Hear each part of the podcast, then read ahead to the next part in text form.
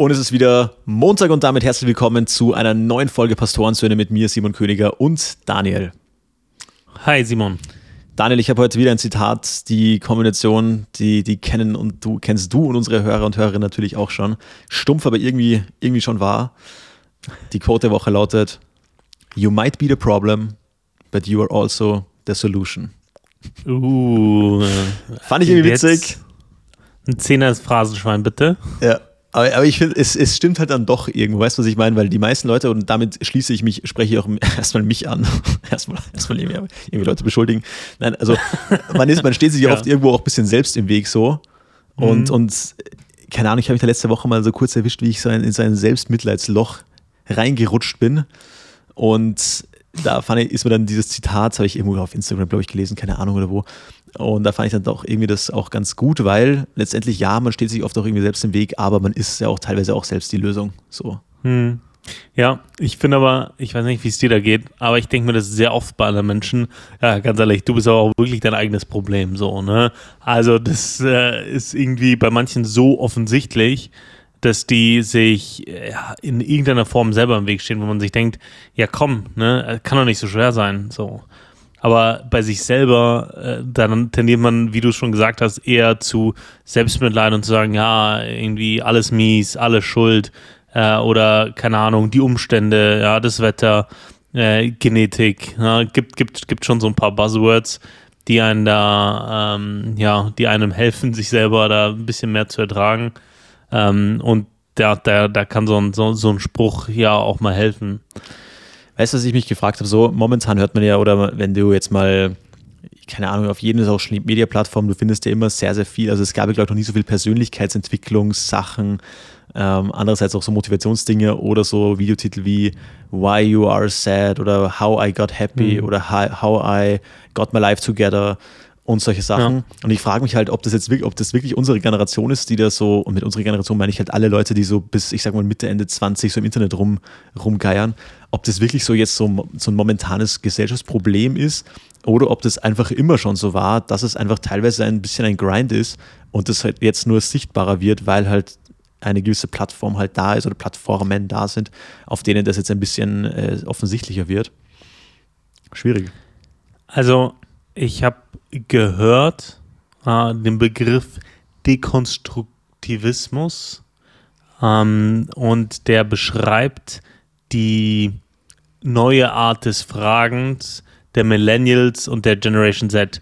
Also die, man sagt ja, die Genera Generation Y hat alles hinterfragt, aber die darauffolgenden Generationen, ne, also die Millennials, die von irgendwie 96 oder 97 anfangen und dann die Generation Z, die dann, dann nochmal danach kommt, die haben eine Form von Dekonstruktivismus. Was bedeutet das?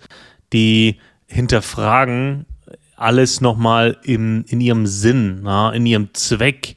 Warum? Na? Also die, die geben sich mit einem, das ist so, nicht mehr zufrieden. Die geben sich auch mit einem Warum, weil nicht mehr zufrieden, sondern die nehmen die Dinge auseinander. Das, äh, wir gründen ja, äh, wir gründen ja Kirche und da fällt mir das auch ganz stark auf, dass Begründungen, ich gebe dir ein einfaches Beispiel, ich habe mich mit der Frage auseinandergesetzt, warum Ehe? Na, warum braucht es Ehe?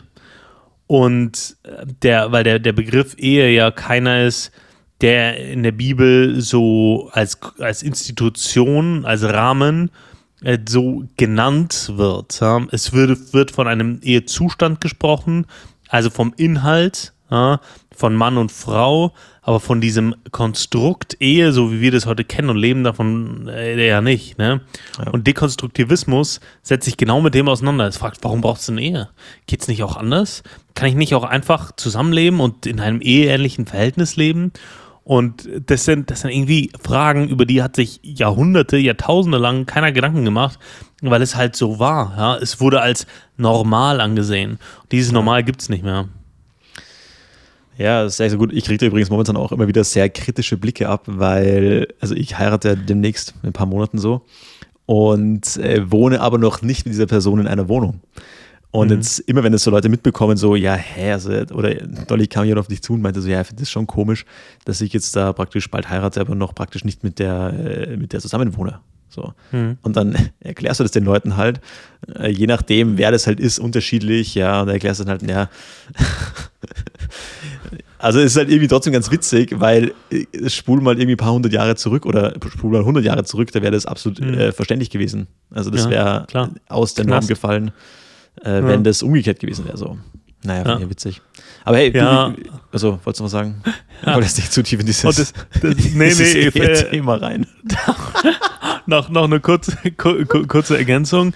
Äh, ich hatte genau das gleiche Thema. Ich habe ja boah, schon vor fünf Jahren geheiratet und genau die, das gleiche Thema. Und dann, es kommt nie so oft die Frage, wie in diesem Zusammenhang, so dieses, ja, dann hast du, dann wurde ihr nicht zusammen, aber ihr habt schon miteinander geschlafen, so, ne?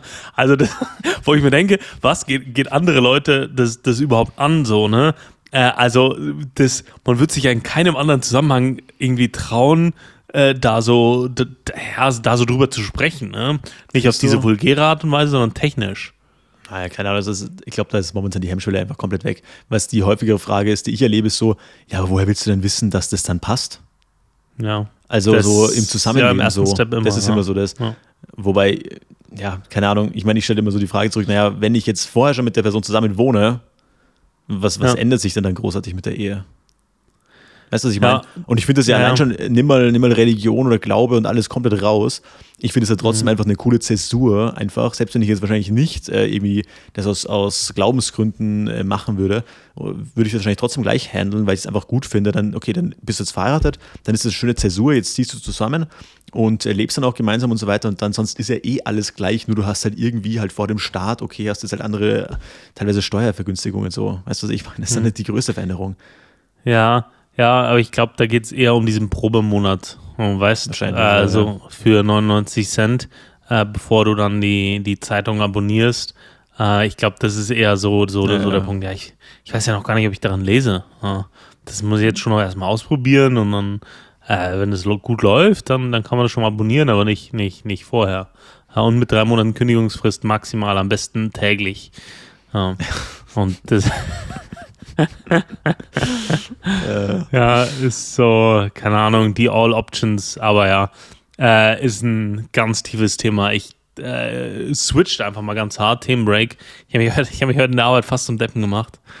Äh, wir, haben, wir haben über ein Thema diskutiert, Digitalisierung. Ja, und äh, das ist einfach äh, immer noch ein Riesenthema.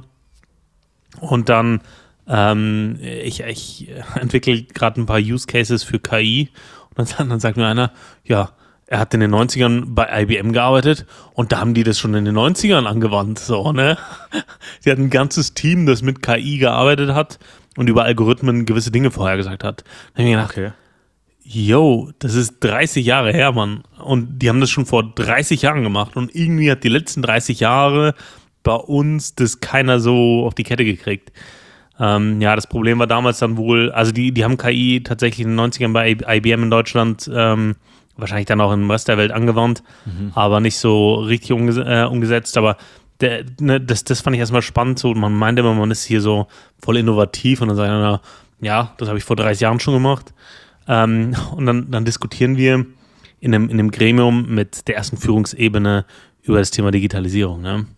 Und dann wurden so zwei Buzzwords reingeschmissen, EDI, was es bedeutet Electronic Data Interchange und ähm, API, das bedeutet irgendwie ähm, Application Platform Interaction oder irgendwie sowas. Ne? Mhm. Das, das, ist jetzt wahrscheinlich Bull, also Blödsinn, aber ähm, da geht es um, um, um, um Applikationen, um, um äh, direkte, also es geht bei APIs um direkte Datenverbindung, direkten Datenaustausch, bei EDI geht es um Datenpakete, die genormt übergeben werden. So. Und wusste ich zu dem Zeitpunkt nicht. Und ich, ich wollte schon, äh, ich wollte ich wollt gut dastehen. Habe gedacht, ja Leute, ne, Idioten, er redet davon, als wären das ganz unterschiedliche Dinge und schmeißt mit Buzzwords rum und das müssen wir uns ja anschauen und wollte schon fast sagen, das ist dasselbe. Dann gedacht, ja, ich google lieber nochmal. also ich hatte ich es schon auf der Zunge, weißt du, ich habe mich schon entmutet und ah, wollte gerade losschießen, so, ne, um, um hier gut da, dazustehen und als hier, ich mache Digitalisierung, ihr alten Säcke und hab, hab, hab's dann nochmal schnell gegoogelt. Google sei Dank äh, kam gleich das erste, ist es nicht das gleiche.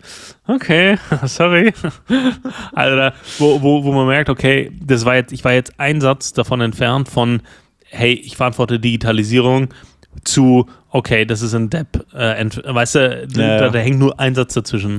Aber du hast gerade vorhin gesagt, ähm, wir sind ja ach so, ach so modern und fortschrittlich. Ich habe die Woche einen Podcast mhm. gehört, äh, das war von einem Mathematiker und da ging es irgendwie lustigerweise sehr viel um Physik. So. Ja. Und der meinte dann, wenn man sich mal so die, also der hat auf Harvard äh, gelehrt und alles Mögliche, Harvard und Princeton, das sind ja so, Princeton ist ja auch eine ziemlich fortschrittliche Universität. Und jedenfalls hat er dann so die, die, die Quote gedroppt, also er hat sehr viel Kritik geübt an der schlechten Physikforschung, weil ja. er sagt, alles, was wir heute haben, ist energietechnisch, ist eigentlich ja zurückzuführen auf eine physikalische Theorie, die dann irgendwie in die Praxis kommt und dadurch äh, erforscht man das dann experimentell und irgendwann hast du dann praktisch ein Produkt. Und der hat gesagt, wenn man sich heute, in unserer heutigen Welt, die Screens, also die Bildschirme wegdenkt und das Ganze, was so in diesem Microtech passiert ist, dann würde man eigentlich nicht wissen, ob du gerade 1970 lebst oder 2023. Weil die Physik eigentlich seitdem, seitdem diese Quark-Sachen entdeckt haben, diese Quarks äh, und so weiter, mhm. eigentlich keine wirklichen Durchbrüche mehr hatte. So, du hast zwar so viele, auf vielen Ebenen so Optimierungen gehabt, also zum Beispiel so Halbleitertechnik oder Mikroprozessortechnik, aber eigentlich nicht konkret aus der Welt der Physik. So, das ist einfach mhm. nur besser geworden. Ich fand das eigentlich äh, ziemlich interessant und der hat dann so gesagt, wir stehen eigentlich momentan an, weil, also an diesem, an diesem, weil wir momentan an diesem Raum-Zeit-Modell, das wir momentan vertreten, einfach nicht weiterkommen an Einsteins Theorie. So, das ist ja mhm. immer noch das, was eigentlich das Status quo ist. Und der vertritt halt irgendwie so 14 Dimensionen, die es gibt, und also raumzeitmäßig und so weiter. Also dann wird es ziemlich funky und da steige ich dann auch wieder aus. So. Mhm. Ähm, aber ich fand es trotzdem eben sehr spannend, weil wir denken, ja, wir sind ja ach so fortschrittlich mit äh, Face Detection am iPhone und äh, Fingerprint Reader und keine Ahnung, was ja auch irgendwo so ist und, und ChatGPT. Aber das schon spannend ist, dass klar, wir haben immer noch keine Kernfusion mhm. und wir stehen da gerade ein bisschen so an. Also ist echt. Ja. Und da gibt es natürlich auch wieder ganz viele Verschwörungstheorien, so es gibt schon die nächste Technologie, aber dann würde ja alles zusammenbrechen und alles Mögliche, wenn man das jetzt verändern würde. Deswegen gibt es jetzt auch die UFOs und alles Mögliche. Also wird dann auch ziemlich funky so, aber, aber trotzdem fand ich diesen Grundgedanken recht, recht spannend eigentlich so. Ja, ja äh, absolut. Das ähm, ist aber auch wahr, ne? Auch wenn, wenn du die Technologie des Autos anschaust oder des E-Autos, das sind ja Technologien, die auf, auf Grundsätzen basieren aus dem frühen 20. Jahrhundert. Ja. Und die, die, die Effizienz wurde erhöht, äh, ja, es wurden vielleicht die, den ein oder anderen, der ein oder andere Stoff ausgetauscht, um äh, die Eigenschaften zu verbessern, aber keine, keine grundlegenden Verbesserungen mehr außerhalb der Informationstechnologie. Und bei der, auch bei der Informationstechnologie haben wir jetzt einfach nur die Möglichkeit, mehr zu machen, weil wir mehr Leistung haben. Ha? Also ja. das auch KI und so, das, das, das basiert auf Prinzipien, die es schon lang, äh, länger gibt, aber wir hatten bisher nicht die Möglichkeiten, das technisch in adäquater Zeit umzusetzen. Ne? Und ja, das ja, deswegen. In, in, in manchen ja. Sachen haben wir auch krasse Rückschritte gemacht. Also wenn du mal denkst, ich, ich habe mir die Woche wieder mal eine klassische Hitler-Doku reingezogen. Und wenn du dir, wenn du dir mal, wenn du dir, wenn du dir, wenn du dir also in der Rassenfrage sind wir schon richtig rückständig. Ja.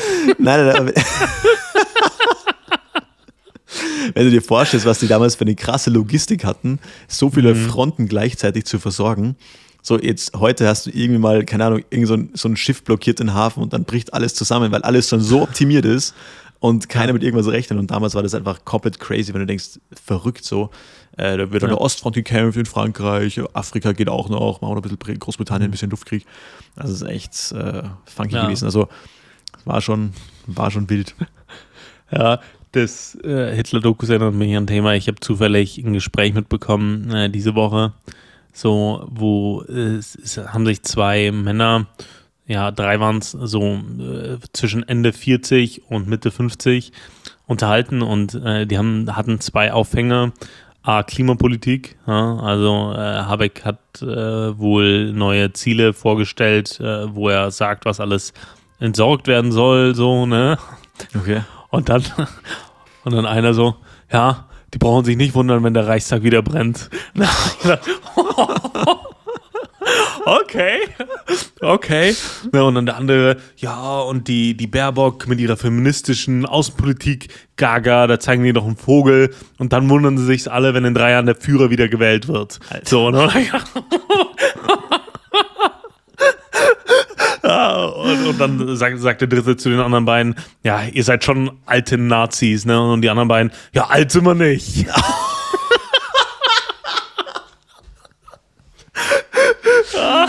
Ja, Hilfe. Ja, ja, klar. Huhuhu. Ah, ja, das, das, das war heftig. Und dann, ey, ich bin- ich bin zufällig Montagabend durch die Stadt und ähm, durch eine, eine, eine, eine Stadt in der, in, der, in der Gegend. Und dann habe ich Montagsspaziergänge gesehen und habe mir gedacht, das, das gibt's noch. Das war ja früher mal Pegida, dann AfD. Aber was machen die jetzt noch da draußen? Was ist das? Das kenne ich gar nicht.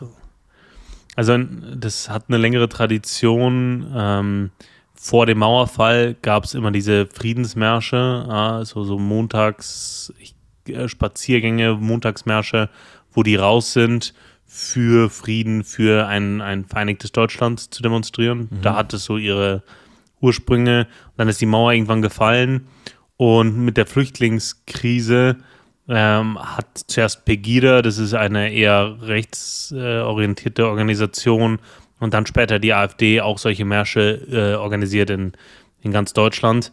Aber ich, ich hatte das nicht mehr auf dem Schirm, dass es sowas noch gibt. Ich Äh, aber das, ja, aber das sind, äh, keine Ahnung, so zwischen 100 und 200 Leute äh, da marschiert mit, mit Laternen und Lichtern und raus aus der NATO-Schilder und so weiter. Ne? Also, Okay. ja, raus aus der EU-Schilder. Das war, ja, irgendwie so, das, das waren zu viele, zu viele Extreme diese Woche, die mir über den Weg gelaufen sind. Ja, voll. Also ich habe die Hitler-Doku gesehen, weil ich habe so witzigerweise so von meinem Opa so alte Fotos gefunden von der Wehrmachtzeit. Weil der war ja, Ja. natürlich wie jeder wehrfähige Jugendliche wurde der eingezogen so. Und das ist eigentlich echt äh, crazy gewesen.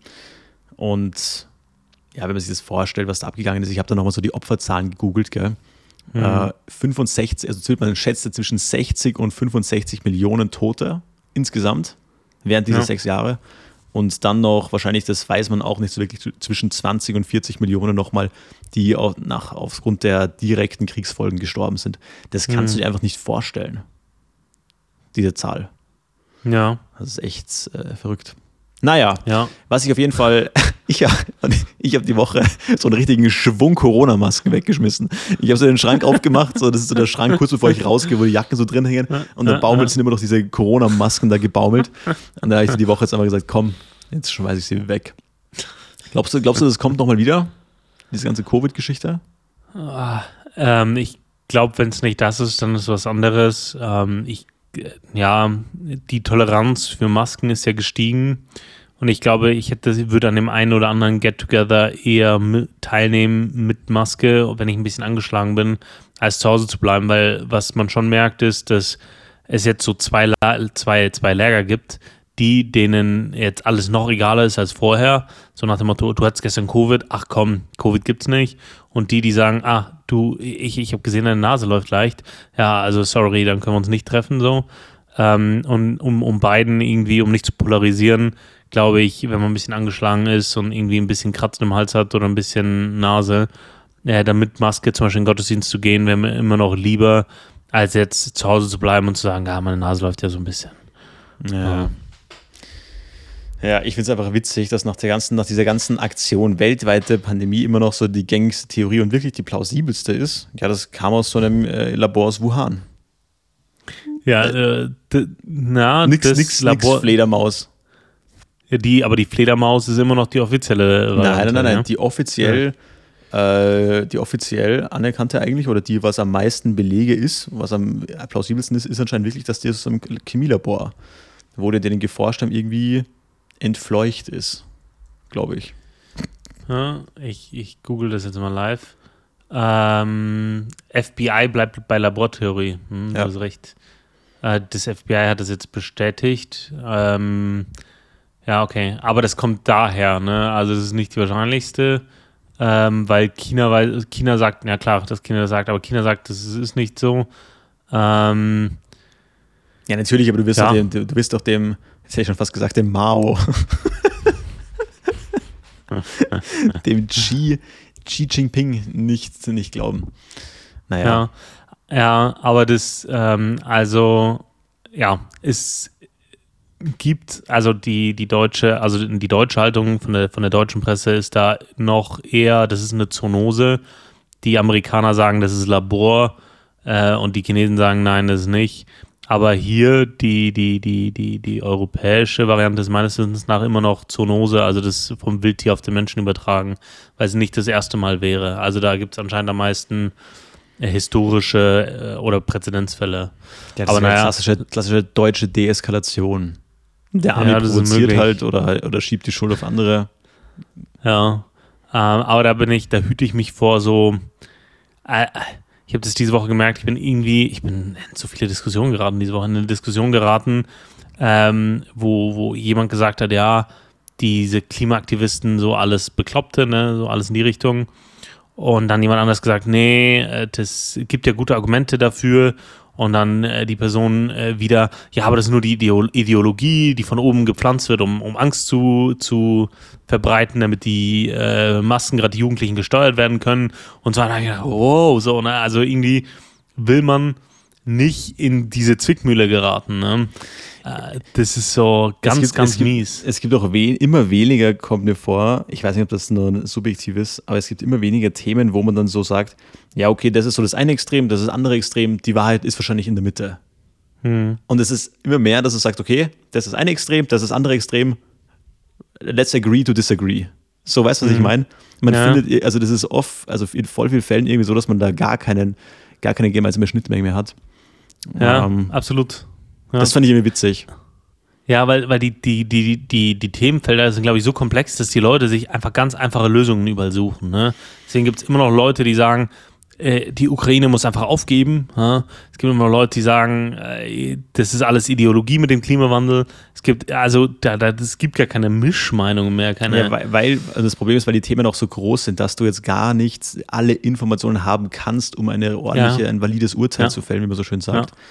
Ähm, ja, ich, ich finde es spannend. Also ich bin gespannt, wo das hingeht, weil letztendlich hast du immer einen relativ großen Bevölkerungsanteil, der sich einfach nicht mit der äh, politischen Meinung oder ja. Richtung identifizieren kann halt. Ja. Und das ja, wäre schon wichtig in der Demokratie. So. Weil ja. wenn du sonst hangelst du dich ja nur von Wahl zu Wahl und in der Mitte, keine Ahnung, dann schifft es wieder. Glaubst du, du machst, mach mal ein bisschen Wahlprognose. Glaubst du, dass Biden nochmal gewinnt?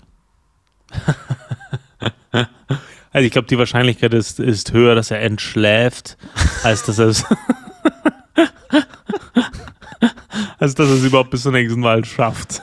Also mich würde es nicht wundern, wenn, wenn er, wenn er, ich glaube, hat er schon, also ich glaube also ich glaub schon, dass er es nochmal schafft. Äh, ja, sein Leibarzt hat gesagt, er ist fit, aber meine Lieblings, mein Lieblingsmeme von ihm ist ja, you can describe America in one word. Haben wir bestimmt auch hier schon zitiert. Ich liebe es immer noch. Ich liebe es. Es ist so lustig. Ich habe letztens sogar einen Song gehört, wo es als Snippet reingebaut worden ist. Das ist das Beste. Ähm, ja, eines einer meiner Lieblingsmemes, weil es einfach jedes Mal wieder neu. Also da gibt es ja ganze Zusammenschnitte, ja, ja. aber das sind. Ja. Hey, hast du. Äh, ich, ich habe eine Reaction zu einer Reaction vor. Äh, hast du Bock über Church Trends 2023 zu reden? Ich äh, nenne dir ein paar, äh, wir probieren das Ganze jetzt mal aus. Äh, wir haben ja Zeit, ja, weil okay. ich habe mir gedacht, weil wir die letzten Male so, so richtig, so, so Hitler, äh, Covid, Klima, das sind eigentlich so Waffen, das sind so Themen, die wir uns immer wieder. Ja. Ja, so, True, ja. Da habe ich gedacht, okay, ich, ich, bereite mal ein bisschen Content vor. Und ich habe ich hab zufällig einen Podcast gehört. Ich höre ja regelmäßig Let's Grab a Coffee Leadership Podcast, ähm, das von, von der, der von Pastoren gemacht wird.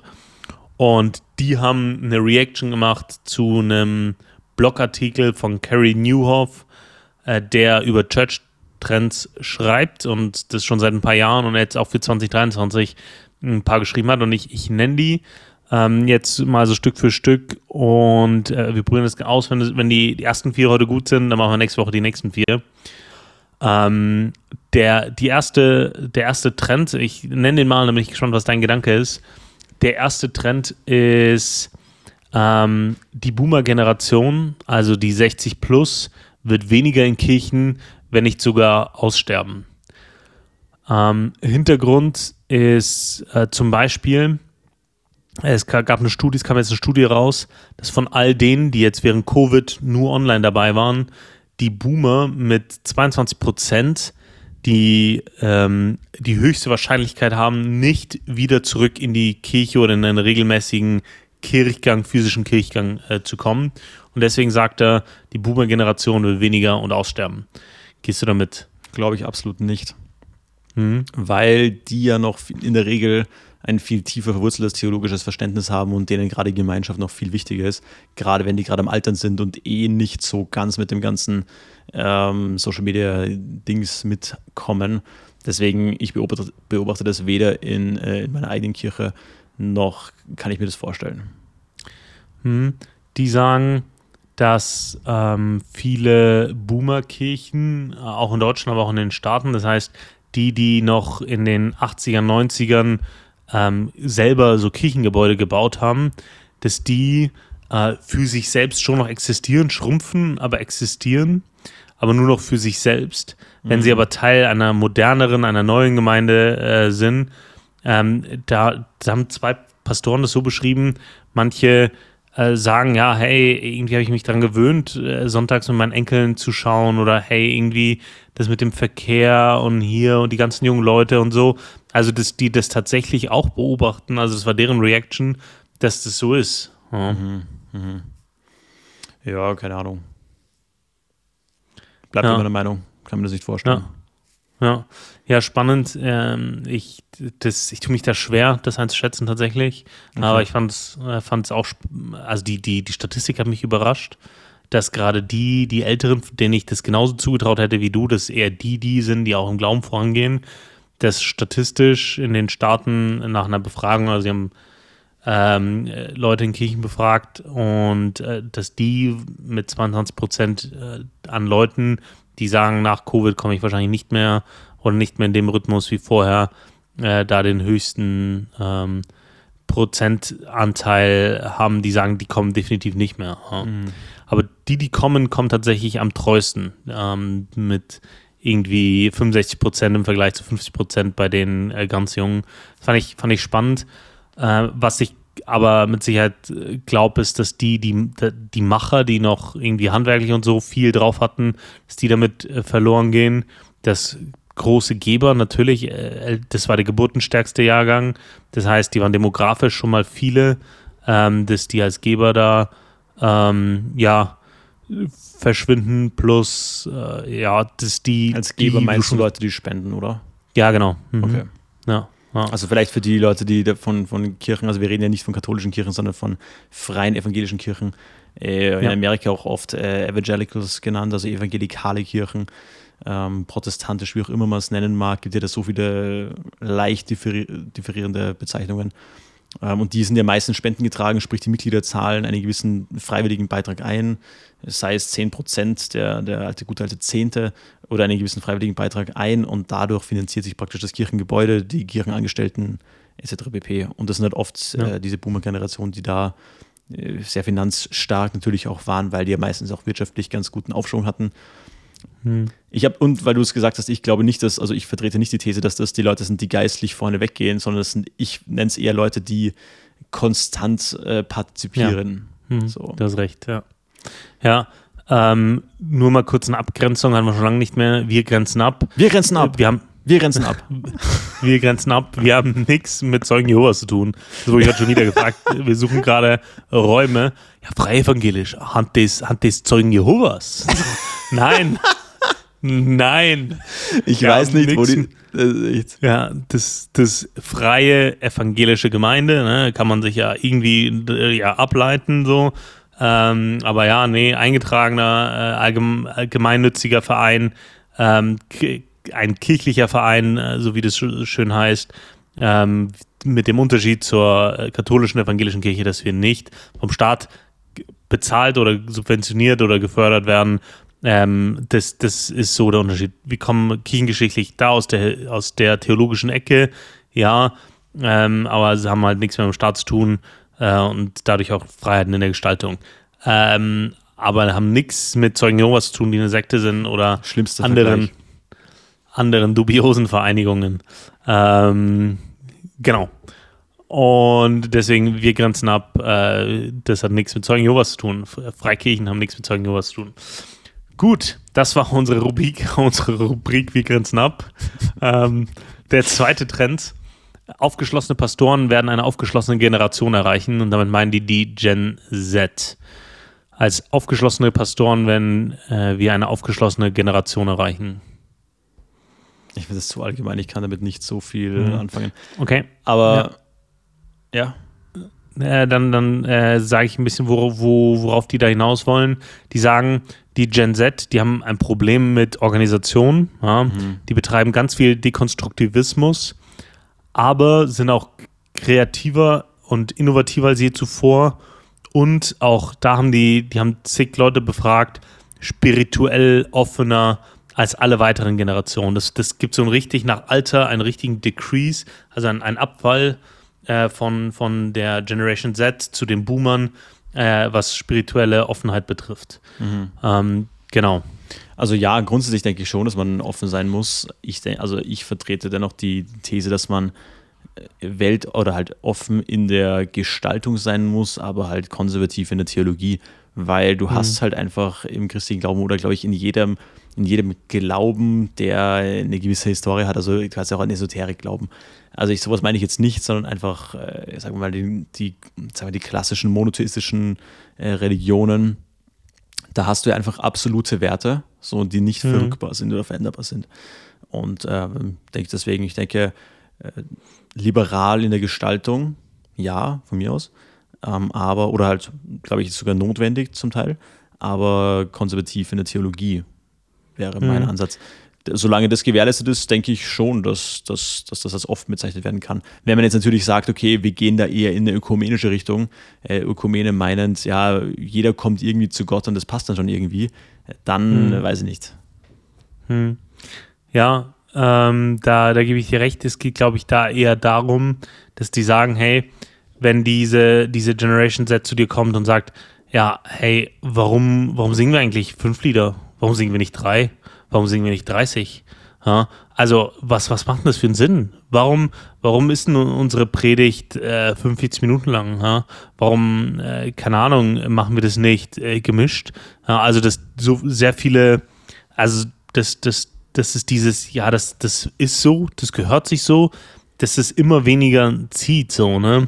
Sondern dass auch zu, zu diesen allgemeinen Fragen einfach äh, oder zu diesen allgemeinen Themen einfach Fragen kommen, die dann sagen, ja, warum machen wir das nicht so? Und wenn man da nicht aufgeschlossen ist, dann äh, nicht partizipativ in dieser Gestaltung, dann glaube ich, hat man ganz schnell ein Problem. Ja? Weil die, wenn, wenn du sagst, ja, das, das ist hier halt so, dann sagen die, ja, okay, dann mach das halt so, aber mach's alleine. So, weißt du, äh, mhm. dieses, ich glaube, dass die, dass man da schon, schon offen sein muss, auch für diese Art der Gespräche. Definitiv, ja. ja. Definitiv. Lass ja. dir mal die nächsten zwei Punkte schnell fertig machen. Wir sind so tief im, im, im Kirchen-Rabbit Hole gerade drin. Ja, ja. Aber ja, schadet auch nicht, wenn wir mal ein bisschen Inhalt, Inhalt hier droppen. Stimmt. Haben wir einen Bildungsauftrag. Ähm, der dritte Punkt war, die Grenze zwischen digital und Präsenz verschwimmt. Ja, gehe ich, gehe ich definitiv mit. Also ich fand es ich fand es sehr erstaunlich. Also es wurde ja, also für die, die da nicht involviert waren, es wurde ja während, während Corona kam, hatten Kirchen ja so Sonderrechte zum Teil, dass sie sich trotzdem versammeln durften. Es wurde trotzdem aber immer auch dann in den meisten Fällen so eine Kamera irgendwo aufgestellt und Zoom angeboten, also dass Leute von zu Hause das auch über, über Kamera folgen können, das ganze Geschehen. Und zu meinem, also witzigerweise hat sich das bei den meisten Kirchen ja fortgeführt, das wurde dann einfach weitergemacht mit der Begründung, ja, aber jetzt haben wir ja schon die, Achtung, Technologie und jetzt können wir ja auch Leute dadurch partizipieren lassen am Gottesdienst, die praktisch gerade krank sind oder aus irgendwie sonstigen Gründen nicht kommen können. So. Mhm. Ähm, genau, und ich denke, ja, also das, das wird definitiv weiter so bleiben und verschwimmen. Ja, gehe ich mit. Da sind auch die, die, die, die beiden, die da die Reaktion gemacht haben, mitgegangen. Ähm, das Beispiel, das in dem Ursprungsblog von Carrie Newhoff genannt worden ist, Taylor Swift hat im Oktober ein Album rausgebracht. Das ist auf all, das hat alle Streaming-Plattformen, äh, ist durch die Decke gegangen, war die Nummer 1 und hat in der ersten Woche 500.000 Schallplatten verkauft. Und das sind mehr als alle anderen Bands, so wie Beatles, Queen Krass. oder sonstige jemals verkauft haben in der ersten Woche, obwohl es damals das einzige Medium war. Ja, damals war, war die Platte das, das einzige Medium und das ähm, nimmt er als Beispiel, um zu zeigen, hey, äh, das, das Haptische, die Interaktion, ähm, das, das äh, geht, geht durch die Decke, das wird gebraucht, aber auch das Streaming und das verschwimmt immer mehr. Ja. Mhm. Und der nächste Punkt cooler geht da auch noch. Auch cooler, noch cooler Vergleich. hm, ja.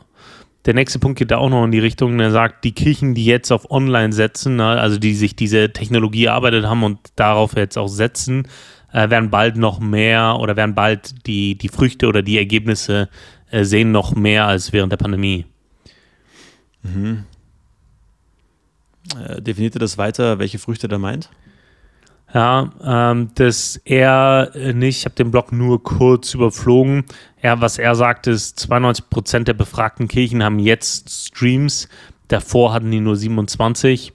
Die anderen beiden, die ihre Meinung dazu abgegeben haben, haben gesagt, ja, ähm, die sehen das schon so, dass ähm, viele Leute irgendwie Anschluss gefunden haben durch dieses Online-Angebot, dass es so die erste niedrige Schwelle war und die kommen jetzt nach Covid das erste Mal in die Gemeinde. Manche kommen nach zwei Jahren, nach zweieinhalb Jahren das erste Mal rein und sagen, hey, während der Pandemie habe ich die Streams geschaut und jetzt, ähm, jetzt äh, wollte ich mal sehen, hey, wie ihr so drauf seid. Äh, weil, weil die sagen, dass das Online soll eigentlich ja Hunger auf die persönliche Interaktion machen, mhm. äh, niederschwelliges Angebot äh, geben, soll ein Schaufenster sein, wo Leute zugucken können oder Leute, die einfach nicht da sein können, mit irgendwie mit dabei sein können. Aber das ist ja ein Teil der Beziehungsarbeit oder muss ein Teil der Beziehungsarbeit sein. Weil wenn du schaust, wenn du einfach nur die beste Predigt äh, schauen willst, die gerade im Internet läuft, ja, dann brauchst du nicht irgendwie hier den Stream von der Gemeindegründung anmachen, dann suchst du dir einfach die raus aus den letzten 100 Jahren, die dir am besten gefallen hat, so. Ähm, oder aus den letzten 50, seit es solide Videoaufnahmen gibt. Ähm, und da brauchst du aber nicht jede Woche den Stream einer Kirche schauen, sondern du willst auch schon immer diese Interaktion haben. Und gleichzeitig sagen die, man darf da nicht aufhören, sondern äh, digitale Angebote, digitale Prozesse, ja, dass, dass man auch als Kirche vielleicht digital kommuniziert, um irgendwie klarer, mehr miteinander und schneller zu kommunizieren, um da auch einfach in diesem Jahrtausend anzukommen. Ja. Mhm. ja. Ja, fand ich, fand ich spannend. Das waren so die, die ersten vier ähm, Trends. Einmal auf die älteren Leute, einmal auf die Jungen und zwei auf die digitalen. Ähm, alles in allem, im Großen und Ganzen kann ich da mitgehen. Ähm, ich glaube aber, so die, persönliche Interaktion ist bei all den digitalen äh, Vorteilen, die ich ja auch sehe. Ähm, bin auch schon seit fünf Jahren paperless, so äh, bei all den digitalen Vorteilen, die ich sehe ist, die geht nichts über die persönliche Interaktion. Der Glaube ist ausgelegt für eine persönliche Inter Inter Interaktion von Individuen. Ne? Und, ja. Definitiv, ja. Definitiv.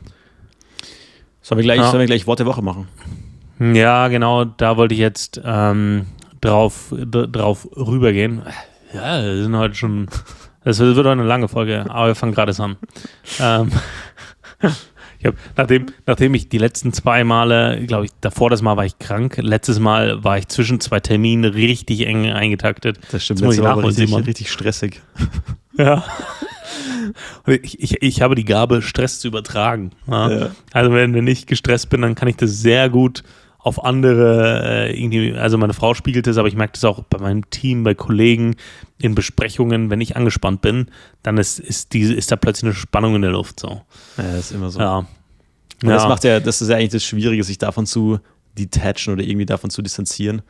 Aber ja. ist, natürlich, ist natürlich nicht immer ganz einfach. Ich kenne das auch. Ja, ja. Ich finde es auch persönlich dann nicht immer leicht zu sagen, okay, jetzt, jetzt bin ich entspannt. Ich bin jetzt einfach nicht gestresst. Ist doch egal, dass ich in 30 Minuten ohne Agenda vor die Führungsebene muss. Ist doch egal. Ich hatte, ich hatte die Woche eine, eine, eine, maximale Stresssituation. Das kann ich da ganz kurz droppen. Ich habe, ich habe vor ein paar Folgen, glaube ich, mal erzählt, dass äh, wir bei uns in der Kirche gerade einige Umbaumaßnahmen betreiben und ich habe mir das so ein bisschen auf meine Brust gebunden und bin da, also organisiere das Ganze und, und führe das da zum Teil auch durch. Mache ich eigentlich total gern. Und dann war diese Woche so ein Schritt dran, dass wir gesagt haben, okay, wir äh, in einem Raum, das wird alles auf Rohbauniveau abgerissen praktisch und dann komplett neu aufgebaut. Das eine ist, ist eine Küche und das andere ist so ein Bad. Und dann war ich geplant, nur das Bad zu verputzen. Und in der Küche, da wollte ich eigentlich nur Leuten, da, ich habe so Leute organisiert in der Kirche, die sollten einfach nur so die Tapeten so einweichen und dann abziehen so. Hm. Okay, eigentlich chillig und ich dachte, okay, ich hatte vormittags frei und wusste, ich kann erst ab Nachmittag arbeiten so. Also kann ich da ein paar Stunden da arbeiten mit den Leuten so. Und dann erkläre ich denen halt, wie man so diese Tapeten halt ablöst. Ja, kein, war kein Manspanning, die haben das einfach noch nie gemacht. Und dann hm. kleisterst du da diesen Tapetenlösemittel an die Tapeten. Und in diesem Raum ist praktisch alles schon entfernt, bis auf äh, die Heizkörper und äh, hm. die Tapete eben. Und während ich das denen erkläre, wir stehen da mitten vom Raum, machen es mal einen Knall. Kein Witz. Und im, in, der, in der gleichen Sekunde schießt zwei Meter oder zweieinhalb, drei Meter schwarze Flüssigkeit durch den Raum. Boah und äh, konstant. Und ich drehe mich um und sehe, dass der Heizkörper einfach aus der Wandhalterung gebrochen ist, weil anscheinend die Halterung gebrochen war. Und dadurch Ach, ist der praktisch in den Raum gekippt und durch das Gewicht hat der ja. sich unten praktisch aus den Heizungsrohren rausgebrochen. Und in ja. Heizungssystem ist Druck natürlich drauf, circa ein Bar. Ja, und dann spritzt da natürlich das Wasser raus. In dem gleichen Moment sprinte ich da halt hin, dive da rein, war in einer Sekunde komplett nass mit Wasser aus diesem dieses schwarze Heizungswasser, greife mit meinen Händen so auf die Löcher und versuche das so zuzuhalten was schwer möglich war, weil die Stellen ja nicht gerade gebrochen waren, weil es war so ein ganz komischer ja. Rissbruch ja. äh, an zwei Stellen. Und die anderen Leute waren halt so wie gelähmt daneben gestanden, weil die haben halt auch nicht gewusst, was zu machen ist. So, und jetzt, jetzt bist du in der Situation, es war niemand sonst im Gemeindehaus. Ähm, ich kenne mich, ich, also ich bin kein Heizungsinstallateur. Ja. also und äh, das heißt, ich, ich halte gerade Löcher zu und habe dann gesagt, so ihr zwei, ihr haltet jetzt einfach die Löcher zu, sprinte natürlich in den Keller, weil sonst haben wir da gleich einen kompletten mhm. Wasserschaden, weil das Heizungssystem wird ja, die Pumpe läuft ja weiter. Ja. Und äh, bin dann in den Keller gesprintet. So. Und jetzt hast du natürlich Stress, weil mit jeder Minute, was da oben das Wasser weiter rausspritzt, erhöhst du natürlich die Gefahr massiv, dass ein komplettes Stockwerk einfach den Wasserschaden bekommt. Mhm. Okay, also dann bin ich in den Keller und habe dann, äh, dann, hab dann eher das geschaut, die Pumpe abgeschaltet und habe dann äh, ja, angefangen, das, den Druck aus dem System rauszulassen, so, aber das machst du ja auch nicht jeden Tag und du musst erstmal dich bei so einer fremden Heizung dazu rechtfinden. Mhm. Äh, das war auf jeden Fall, das war auf jeden Fall auch eine stressige Situation im Nachhinein Puh, ganz, ganz witzig, Digga. aber da geht, ja. dir, da geht dir mal kurz die Düse und da sprintest ja, du ah. mal kurz äh, ja. in den Keller. Ja. Naja, das war so mein Stress, mein stressiger Moment die Woche. Ja. Und du stehst so morgens auf und denkst dir so, ja, heute chillig ein bisschen so kleinere Arbeiten erledigen und dann chillig arbeiten, so den Job und dann äh, bist du mit sowas konfrontiert. Ja, das war, ja. naja. Ja, aber es ist auch witzig, dass manche Leute einfach so daneben stehen und einfach so wie gelähmt sind und mhm. einfach nicht wissen, was sie machen ja. sollen.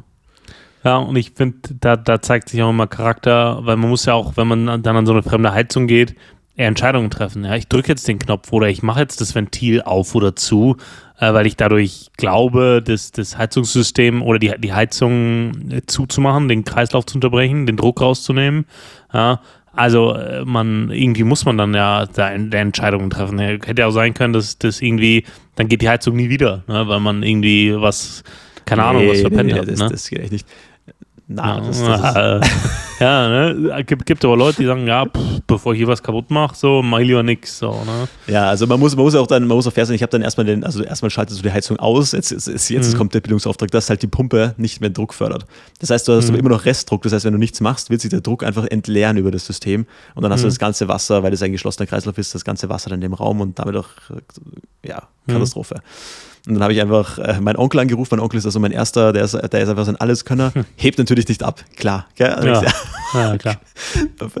ja, und dann, ähm, dann mein, als zweite Option, während du an der Heizung bist, oder mein Dad angerufen und er sagt, du musst den Druck auslassen, du musst den Druck aus dem System lassen. Ich ja, eh, wie? Ja.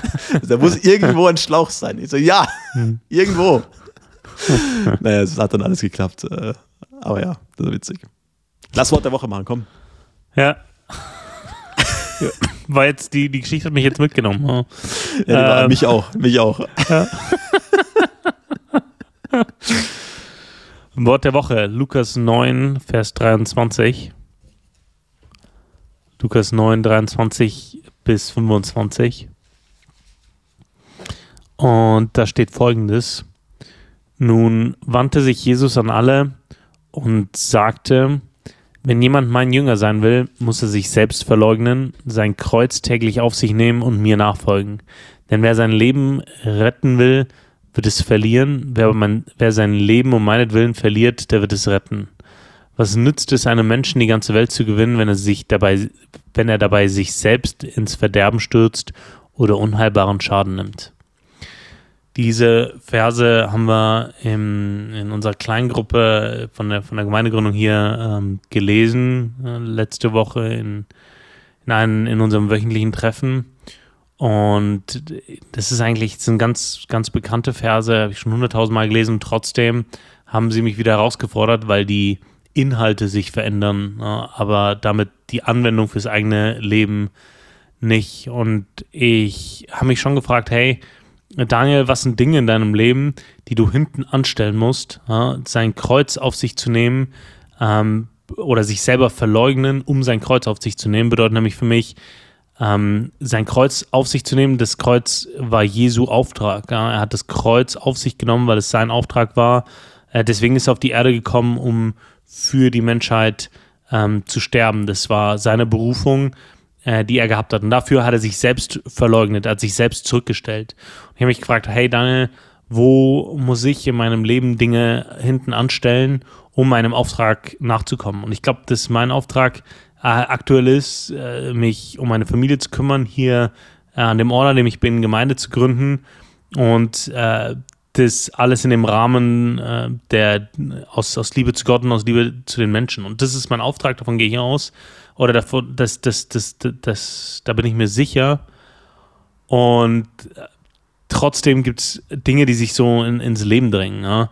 Ähm, ich habe seit, seit die Zinsen, Bauzinsen wieder ansteigen, äh, habe ich externen und internen Druck. Hey Daniel, du bräuchtest eigentlich ein Haus aber du kannst ja aktuell kein Haus finanzieren, weil die Preise sind noch äh, zu 0, Zinssätzen. Du hast aber jetzt 4, Zinssätze. Das heißt, Daniel, du kannst jetzt kein Haus leisten, aber du brauchst doch ein Haus.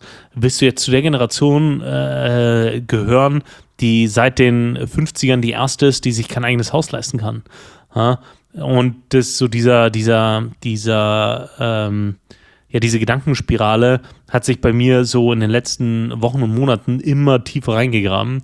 Ich habe gesagt, hey, nee, das ist nicht dran. Wir, ich, wir suchen gerade Räume für die Gemeinde und äh, da gibt es auch eine Haggai-Stelle, wo, wo, wo, Gott dem Volk sagt, hey, eure Häuser täffelt ihr, aber meins liegt brach da. Und äh, das, da hat Gott zu mir gesprochen, hey, Daniel, kümmere dich zuerst um mein Haus und dann um deins. Und das ist so etwas, wo ich mich selbst verleugne, ja, weil es mein Bedürfnis ist, aber dafür das an, äh, vorne dran stelle. Oder das, das, das Thema, äh, ja, ich äh, hätte gerne im Ausland gearbeitet für ein paar Jahre und es wird sich jetzt wieder die Möglichkeit ergeben, zu sagen, hey, ich gehe ins Ausland äh, und arbeite da für ein paar Jahre in einer verantwortungsvollen Position, ähm, mache Aufbauarbeit, also etwas, was ich auch gut kann, mhm. in, einem, in einem Bereich, wo ich mich auskenne. Ähm, die Chance wäre wieder da, äh, woran ich, äh, wo, wo ich Bock hätte, was ich kann und äh, wo ich auch von Erfolg ausgehen kann. Und das muss ich hinten anstellen. Das ist nicht mein Auftrag. Ja. Und auch wenn, auch wenn es etwas ist, das ich gern machen würde, auch wenn es etwas ist, das ich gut können würde, auch wenn es etwas ist, das mir leicht fallen würde, was, was mir vielleicht auch finanziell äh, Vorteile bringen würde, muss ich das hinten anstellen. So. Und irgendwie hört es im Leben nicht auf, dass man immer wieder vor die Frage gestellt wird, hey, was drängt sich bei mir gerade im Vordergrund, was nicht, was in den Hintergrund gehört? Voll. Priorisierung, äh, Fokus ja auch. Das gehört ja, finde ich, auch dazu. Und dass man dann nicht, mhm. also gerade wenn du weißt, was ist dein Auftrag, dann tendieren wir trotzdem oder tendiere ich teilweise auch dazu, dass man dann teilweise auch andere Dinge vorschiebt, was ja eigentlich auch eine gewisse Art der Prokrastination ist oder der Art, schwierigen Dingen aus dem Weg zu gehen weil mhm. wir das als Menschen einfach, weil wir uns damit einfach oft schwer, oft schwer tun so. Ähm, aber ja, ich meine, ich glaube, viele Leute haben heute einfach schon den, also was ich so mitbekomme aus, aus anderen Gemeinden, also ich predige auch ab und zu in einer anderen Gemeinde, weil ich da ab und zu eingeladen werde von denen. Und ähm, was ich da auch mitkriege von den, ich sag mal, Leuten, die so Mitte, also ich sag mal so Teenager bis Mitte 20 sind, so, dass die meisten einfach gar nicht wissen, was sie machen sollen, so, oder was, was Gott von ihnen mhm. wirklich so will. Von dem her würden dich da die meisten eh schon als privilegiert betrachten, wenn sie hören, dass du da so klar deinen Auftrag siehst. Ja. Ähm, aber ja, ich denke, ich denk, jeder, der der da auch Probleme hat, kann da auch gerne mit Leuten drüber reden oder das einfach auch mal ansprechen, weil ich denke, genau dafür sind ja auch, wir haben vorhin die soziale Interaktion angesprochen, dafür sind ja auch solche, solche Kirchen auch da, dass man sowas ansprechen kann und, und da auch äh, vielleicht auch mal Hilfestellung bekommt oder mal einen Hint bekommt, sagt, hey, du denkst vielleicht auch viel zu kompliziert, vielleicht ist das gerade deine Aufgabe, einfach in deinem Job da zu sein und mhm. da einfach ein Licht zu sein. Also kann sehr, kann sehr differenziert sein, ja. Aber ja, sehr, ja. sehr, sehr, sehr wichtige, sehr, sehr wichtige Verse, auf jeden Fall. Ja, Ja, ich finde da auch wichtig, also das ist mir in dem Zusammenhang auch neu wichtig geworden, das Kreuz auf sich nehmen, das ja auch als Auftrag zu sehen. Und ich finde, wir, wir reden ja oft über Persönlichkeitsentwicklung, über Leiterschaft. Und ich glaube, als, als Leiter, wenn man Menschen vorangehen will, dann wird es von einem noch mehr gefordert oder dann ist es für einen noch mehr erforderlich, Dinge im Leben hinten anzustellen, Dinge aufzugeben, sich selber aufzugeben, Dinge, die einem vielleicht wichtig sind, um, um andere inspirieren zu können, um andere erreichen zu können, um anderen nahbar sein zu können. Ne? Das ist, äh, das können manchmal ganz banale Dinge sein, wie ähm, dass man, ja, keine Ahnung, ne, ich, es gibt schon, ich bin, ich bin jemand, ich mag Geschichten ne, und ich mag Filme und ich mag Serien. Und ich, ich muss schon sagen, dass die, den, die ein oder andere Serie oder den ein oder anderen Film aus meinem Leben gestrichen habe und gesagt habe, hey, den, den schaue ich mir bewusst nicht an, weil ich, das, das müsste ich wieder verheimlichen oder ich, ich würde damit andere, die damit nicht umgehen können, ähm, irgendwie aufs Glatteis führen, ne? Oder, oder für die äh, zu einem unnötigen, Konfl einen unnötigen Konflikt heraufberufen, ne? Natürlich könnte ich sagen, ja, ich mache es heimlich, so dass sie es nicht mitkriegen, aber dann müsste ich einen Teil von meinem Leben verstecken, so, ne? Und Leben im Licht bedeutet für mich irgendwie, das nicht zu wollen. Und ich glaube, dass das gerade von uns Leitern noch viel mehr verlangt wird, als von allen anderen, äh, zu sagen, hey, ich verzichte für jemand anderen, auch wenn ich selber kein, kein Problem damit habe. Ne? Ich stelle mich selber zurück, äh, auch wenn ich weiß, dass, dass äh, ja, äh, andere oder nur weil ich weiß, dass andere ein Problem damit haben könnten.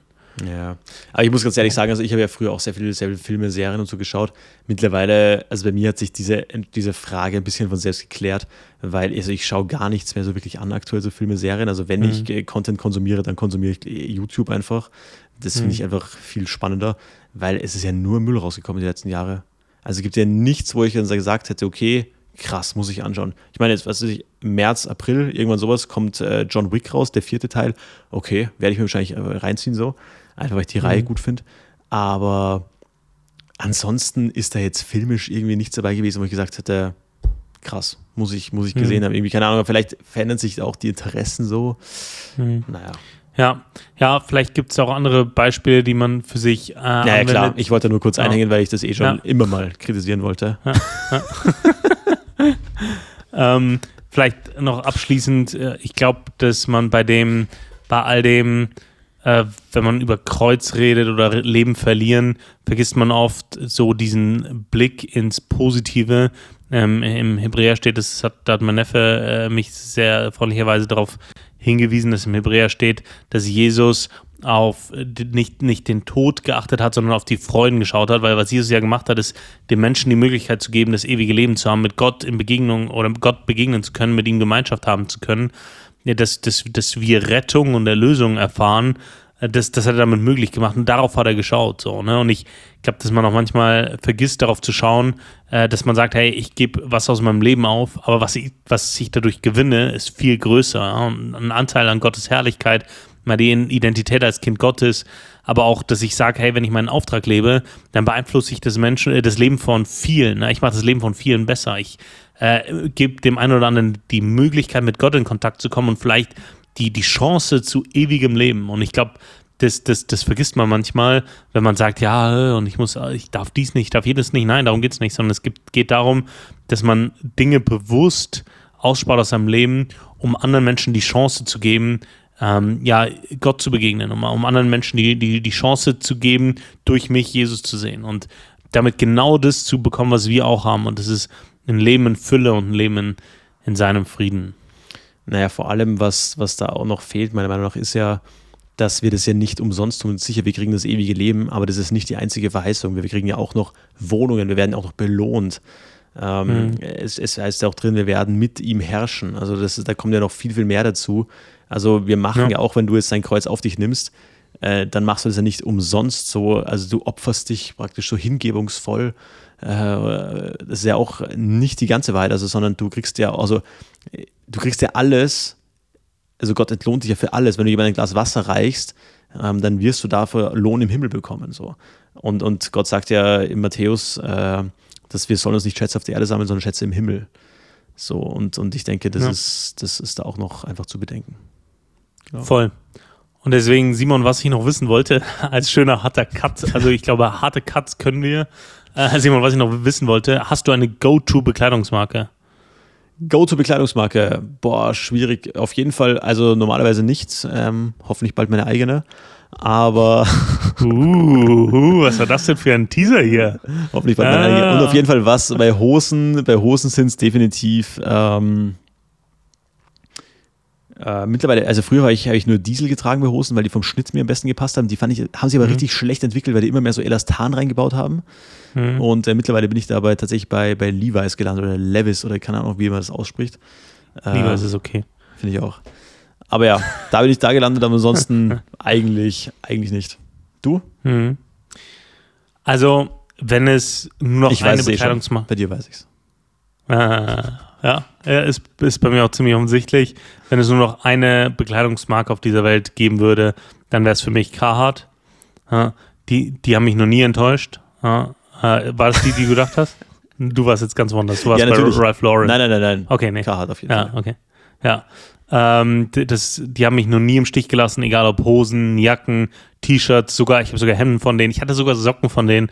Also wenn, wenn es, wenn es eine Marke in meinem Leben gegeben hat, die mich noch nie im Stich gelassen hat, da habe ich auch erzählt, die haben mir den persönlichen Brief geschrieben, ähm, das, äh, ja, die, die, die haben mich, äh, weißt du, das äh, never gonna let you down, so, ne, äh, um, um hier Rickroll zu zitieren, naja, das ist ganz tief Internetzeug, aber ja, ähm, die Ähm, ja, genau, das wäre meine Go-To-Marke. Aus Chicago, glaube ich, kommen die, oder? Ursprünglich gegründet. Kann es sein? Detroit. Detroit, ah, da war ich falsch. Ja. Hä, was war denn Chicago? Aber auch, das ist auch Rust Belt. Ja, schon, ja. Ah, okay. Ja, Detroit. Ja, ah. bei Hemden, bei, bei Hemden wäre es vielleicht noch so Ralph Lauren, da bin ich bei Hemden, weil die haben schöne Button-Downs. Ist für den Hemd-Chino-Look, äh, sind die einfach langlebig bequem. Aber ja, wenn es nur eine wäre, also es gibt, gibt noch ein paar andere wie, wie äh, ich bin großer Fan von Scotch and Soda, äh, weil die so ein bisschen Pep in, in gewöhnliche Kleidungsstücke Stücke bringen. Ähm, aber ja, äh, jetzt ja. höre ich schon auf mit, mit Markendropping. Pass auf, was, was ich noch wissen wollte, Daniel. Ich habe die Woche was Witziges erlebt, oder eigentlich was letzte Woche. Und zwar hat mich äh, ein, ein sehr guter Freund besucht und mhm. der hat mir ein Gastgeschenk mitgebracht.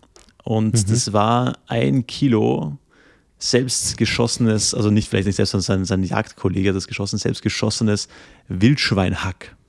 Okay. Uh. Hm. Und äh, was habe ich daraus gemacht? Was machst du aus Wildschweinhack? Also ich, ich bin ja ein großer Befürworter von Wild. Ich finde das ganz herrlich, weil es einfach hm. in freier Wildbahn lebt und auf einmal macht es zack und tot. Stirbt glücklich. Das Oder ist die so, ah, ah, und rennt noch 500 Meter in den Wald. Dann muss irgendwann so der Jagdhund kommen und dieses verblutende Tier. Na, Spaß. Auf jeden Fall, ich finde es einfach, einfach gute Idee, dass die Tiere einfach machen können, was sie wollen. Äh, gesunde Nahrungsmittel da. Also einfach natürlich leben neben der B20 und da natürlich im Lebensraum aufwachsen. Auf jeden Fall, was machst du, was hättest du, was würdest du jetzt spontan aus Wildschweinhack machen? Hm. Also, ich glaube, das ist so drei Kategorien. Ich würde, drei, ich würde ihn in drei gleich große Teile machen. Okay. Na, ich würde zuerst ein Teil, so die 333 Gramm für zwei Burger Patties nehmen. Mhm. Und sehr gut. das einfach mal probieren. Ja? Ja, einfach einen schönen, schönen Smashed Burger daraus machen. Ein Drittel würde ich nehmen für Hackbällchen. Okay, einfach sehr gut, ja. Ja, genau, um zu schauen, hey, wie, wie matcht dieses äh, Tomate, äh, Hack, ja, lebt es, lebt es nicht, muss ich das anders würzen und das letzte Drittel wären ganz klassisch Fleischpflanzer, wie man in Bayern sagt, oder Frikadellen, wie man im Norden sagt, das wäre so das, das, das letzte Drittel. Ja, ja ich habe mich für die dritte Variante entschieden und zwar habe ich das ganze Kilo auf einmal mhm. gemacht und oh. so Fleisch, Fleischpflanzer, Fleischleiberl, wie auch immer gemacht. Mhm. Ähm, ja, war, war, war tatsächlich wahnsinnig gut, war relativ geschmacksintensiv, mhm. aber viel weicher, oh. viel. Ja. Also halt, man merkt schon, die Qualität schon anders wie das, was mhm. du jetzt im Supermarkt kaufst vom, vom Hack. Ja. Aber doch diesen Wildgeschmack drin. Also hat dann meine Freundin und ich haben das äh, dann beide uns äh, einverleibt. es war tatsächlich wirklich äh, sehr, sehr gut. Und daher meine Frage auch heute, was ist so dein Go-To-Gastgeschenk? Weil ich fand, das, ich fand das sehr, sehr cool, das Gastgeschenk. Auf den Nagel auf den Kopf getroffen. Was ist dein Go-To-Gastgeschenk? Hm. Uh, Oder machst du überhaupt Frage. keine Gastgeschenke? weißt du, weißt, was witzig ist? Jetzt fällt mir auf, ich, wir waren am Sonntag eingeladen und wir hatten kein Gastgeschenk dabei. Also das ist äh, jetzt, jetzt fühle ich mich sehr schlecht, weil die haben uns schon ein Gastgeschenk mit, mitgebracht und zwar den Klassiker, eine gute Flasche, also die haben uns Glühwein mitgebracht, weil es Dezember war. Aber das ist so ein Gastgeschenk, wenn ich weiß, okay, die sind entspannt, ja, die sind jung, dann ist eine gute Flasche Wein etwas, äh, was ich gern mitbringe. Äh, wenn ich bei Ü60 eingeladen bin, dann bringe ich gern Pralinen mit. Äh, also, aber da auch eher, die müssen gut aussehen. Äh, wie die schmecken, ist mir egal. Äh, die dürfen noch nicht zu billig sein. Ich würde, die würde keine so 3 Euro all die Pralinen mitbringen, sondern äh, schon eher 10 Euro, 8 Euro, 10 Euro plus. Äh, sowas in die Richtung gehen. Ähm, das ist auch so ein Klassiker. Also etwas, was, was unverfänglich ähm, ist, äh, wäre eher so, so meine Kategorie Gastgeschenk. Ja. Ja. Ich habe, du bist, du bist eher so der Typ Mensch, an den Salomo in Sprüche 25, Vers 17 schreibt: Mache deinen Fuß selten im Haus deines Nächsten, damit er dich nicht satt wird und dich hasst. Amen. Das ist. Weißt du, Schnelle, schnelle Steigerung, dich hasst. So, Ja. nicht der überdrüssig wird, nein, er hasst Ja. dich. jetzt geh endlich! Er hasst dich. Er will dich töten. Äh, sehr Ja. gut. Ja, Ja, deswegen finde ich ich- andere Menschen. Ja. Ja. Ja. Ne, Gastgeschenke finde ich immer, immer sehr, sehr, sehr wichtig. Äh, Gerade finde ich, auch, auch wenn man Leute kennt, irgendwie, da freut man sich dann immer. Äh, so eine Kleinigkeit äh, muss, finde ich, ich finde, das hat gar nichts mit dem Wert des Geschenkes zu tun, einfach so, da Mhm. geht es eher so um die Geste. Ja, Das finde ich Ja. eine schöne. Und was ich auch sagen muss, noch aus der Welt der Kulinarik, ich habe ja jahrelang irgendwie wenig Brot gegessen, so. Hm. Und ich sagte, ich habe jetzt so, von meiner Mama einfach so random so zwei Laib Brot geschenkt bekommen äh, und habe hab dann eine so auch so eingefroren noch. Und ich bin jetzt richtig wieder auf dem Brottrip, wirklich so Brot, so frische, dick rund, so, so ein Tick zu dick runtergeschnitten, dann so richtig schön Ja. dick Butter und sonst gar nichts. Aber wenn es so ein richtiges, gutes Schwarzbrot ist, wirklich, das, das zieht dir die Schuhe aus. Also das ist wirklich, Ja. wirklich herrlich, gerade wenn man das schon lange nicht mehr, nicht mehr hatte, irgendwie so Brot. Ein großer Fan von Brot einfach mal. Shoutout an Brot. Wirklich. Ja, äh, Simon, ich habe eine ne, ne, ne spontane neue Kategorie für mich eingeführt. Und das ist meine, meine Kategorie, ich weiß nicht, was, was mit mir nicht stimmt. Vielleicht bin ich zum Stück Sozio- oder Psychopath. Da können wir auch jemand von den Zuhörern äh, den Unterschied erklären im Detail. Ähm, auf jeden Fall Kategorie Random Tode. Äh, random Tode. Pass auf. Finde ich Bu gut. Busunglück. Ja, Bus äh, fährt den rutschen Hang hinunter, man weiß nicht warum. Äh, es sind unter anderem eine Junggesellenfeier mit in diesem Bus. Ähm, einige schwer Verletzte, nur einer stirbt. Weißt du wer? Der Der Busfahrer. Bräutigam. Was? Was? Nur, nur der Bräutigam, nur, nur, nur der Bräutigam stirbt. Also nicht der Busfahrer, der vorne sitzt, nicht, irgend, nicht, nicht irgendjemand, wo es logisch wäre, sondern der mittendrin, der Bräutigam stirbt. Und noch, noch einen zweiten random Tod. Warte mal kurz, das, Ähm. das erinnert mich an diese Szene aus, aus Hangover, wo sie, ich glaube, im ersten Hangover so die Frau, die Frau anrufen, wo Bradley Cooper Mhm. dann die Frau so anruft, der so, ja, wegen der Hochzeit. Das wird leider nichts. Stell dir diesen, diesen Anruf hier vor, nur ist nicht zu spät, sondern er ist einfach am Junggesellenabschied verstorben. So. Worst Boah, case. ja, ja, wirklich, wirklich worst case. Und, wahrscheinlich hat er so gerade so ein richtig peinliches, entwürdigendes Outfit an. Äh, Ja, hat wahrscheinlich. Irgendwie, keine Ahnung, äh, noch am F- Flugzeug hin zum, zum Ort, wo die dann mit dem Bus rumgefahren sind. Nee, Irgendwie nee. So, Wir, nehmen, wir nehmen den offenen Sarg. Ja, ja. Ah, ja, genau so. Nee, nee, der, er, er hat schon Kleidung an. Ja, also Da muss man nichts mehr machen. Muss man nichts mehr machen. Ja, und einen, zweiten random Tod habe ich mit, mitgebracht. Äh, Sch- Spanischlehrer stirbt an Steak in Frankreich. Spanischlehrer hat in Frankreich ein Steak gegessen und ist einfach umgekippt und war tot. Ja, es ist wohl was stecken geblieben, aber ohne Husten, ohne Würgen, ohne dass jemand noch irgendwie mit einem, äh, mit einem Griff da noch was machen konnte. Nee, der ist einfach umgekippt und war tot. Hardcore. Ja. Aufpassen Ja. bei rotem Fleisch, Leute. Deswegen. Ich habe ich hab, ich hab noch zwei, zwei gute Headline Heroes. Erster, 800 Jahre alt. Mann hat Mumie in Tasche dabei. Und das Beste war, ein, ein, ein, Kom- ein, Kom- ein Kommentar war daneben so. Also ich bin ja jetzt kein Jurist, aber ist es illegal, eine Mumie dabei zu haben? Äh, Anscheinend nicht. Anscheinend nicht. Äh, also es wurde dann angegeben, dass es eine, in eine Kühltasche drin war, weil das war anscheinend irgendwo in Südamerika und dass er sie anscheinend dabei hatte, um sie seinen Freunden zu zeigen.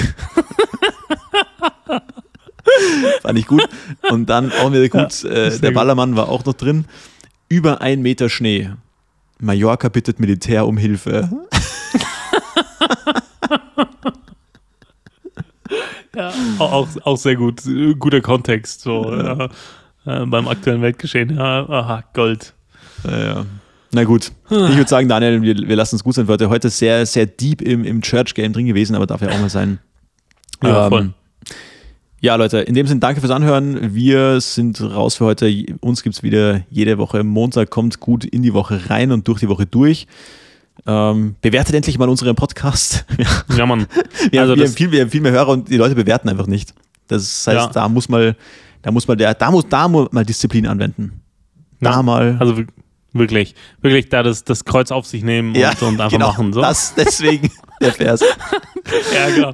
Das, da haben wir für, für euch heute, äh, lasst uns ein, ein Abo da, eine, eine Bewertung und einen Kommentar. Äh, wenn, wenn die Kommentare lustig sind, also auf, auf, auf Apple Podcasts kann man noch Kommentare hinterlassen. Wenn die originell oder kreativ oder lustig sind, dann werden sie auch hier vorgelesen, versprochen. Genauso wie, wie eure Mails. Ich schon. Tschüss. Äh, Man kann uns immer noch Mails schreiben. Die E-Mail-Adresse existiert Ja. tatsächlich noch. Ja, tatsächlich an pastorensöhne at gmail.com und wir sind auf Instagram, äh, folgt uns, auch da könnt ihr mit uns in Kontakt treten und damit ist der Werbeblock zu Ende. Ähm, Oder einfach, meine, oder einfach meine private Account, wenn ihr mit mir kommunizieren wollt. In dem Sinn, kommt gut durch die Woche. Und hier nochmal als Reminder, you, you might be the problem, but you're also the solution. In dem Sinn, gute Woche, bis dann. Ciao, ciao. Ciao.